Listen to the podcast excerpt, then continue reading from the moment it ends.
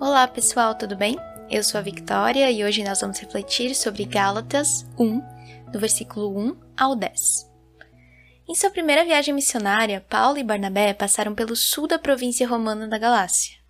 Lá, muitos creram nas boas novas, mas a mensagem também gerou oposição e perseguição. Sabemos que havia judeus que não aceitavam que gentios se tornassem cristãos sem praticar o judaísmo. Eles acreditavam que os gentios deviam ser circuncidados para poderem se tornar cristãos. Um desses grupos judaizantes foi a Galácia, rebater a mensagem de Paulo e o Evangelho. Eles argumentavam que o apóstolo havia mudado a mensagem. Paulo escreve essa carta aos Gálatas para rebater esses falsos ensinos.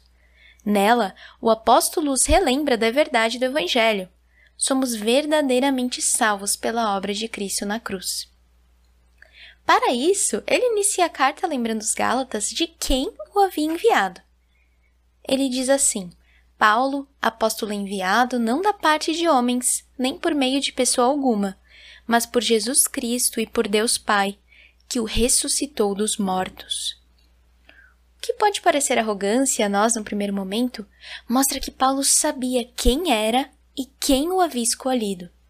Sua mensagem era verdadeira porque não vinha de homens, mas do próprio Deus Pai, que ressuscitara Jesus. Se hoje fôssemos nos apresentar, quantos de nós teríamos a convicção de quem somos e de que fomos enviados pelo próprio Cristo?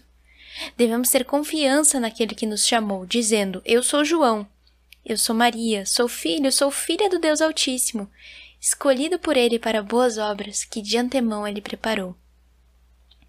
Em seguida, no versículo 4, Paulo os lembra. Jesus Cristo entregou a si mesmo por nossos pecados, a fim de nos resgatar dessa presente era perversa, segundo a vontade de nosso Deus e Pai. Essa será a base para todo o resto da carta.